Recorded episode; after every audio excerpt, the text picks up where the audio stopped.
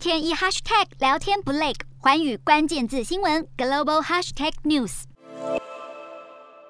油价不断往上飙，加个油费用越来越高，希腊民众也大喊吃不消。受到乌俄战争影响，国际能源价格一路飙涨，加上中国疫情再起，华南电子业制造重镇和重要港口深圳宣布封城七天，让全球供应链塞车问题雪上加霜，也可能进一步推升物价。美国联准会就因为通膨创下四十年来新高，在二零一八年后首度升息一码，而且今年还要再升息六次。经济合作暨发展组织 （OECD） 则是表示，乌克兰危机可能会使今年全球经济成长下滑一个百分点。欧洲央行表示，即使乌俄战争的冲击消退，可能也难以再看见过去的低通膨，并且预估欧洲今年通膨率将达到百分之五点一。进入高通膨时代，想要搭机旅行也得做好心理准备，因为美国航空巨头达美航空已经预告，燃油涨价，票价也可能涨价达到百分之十。全球消消消费者恐怕得更加勒紧荷包。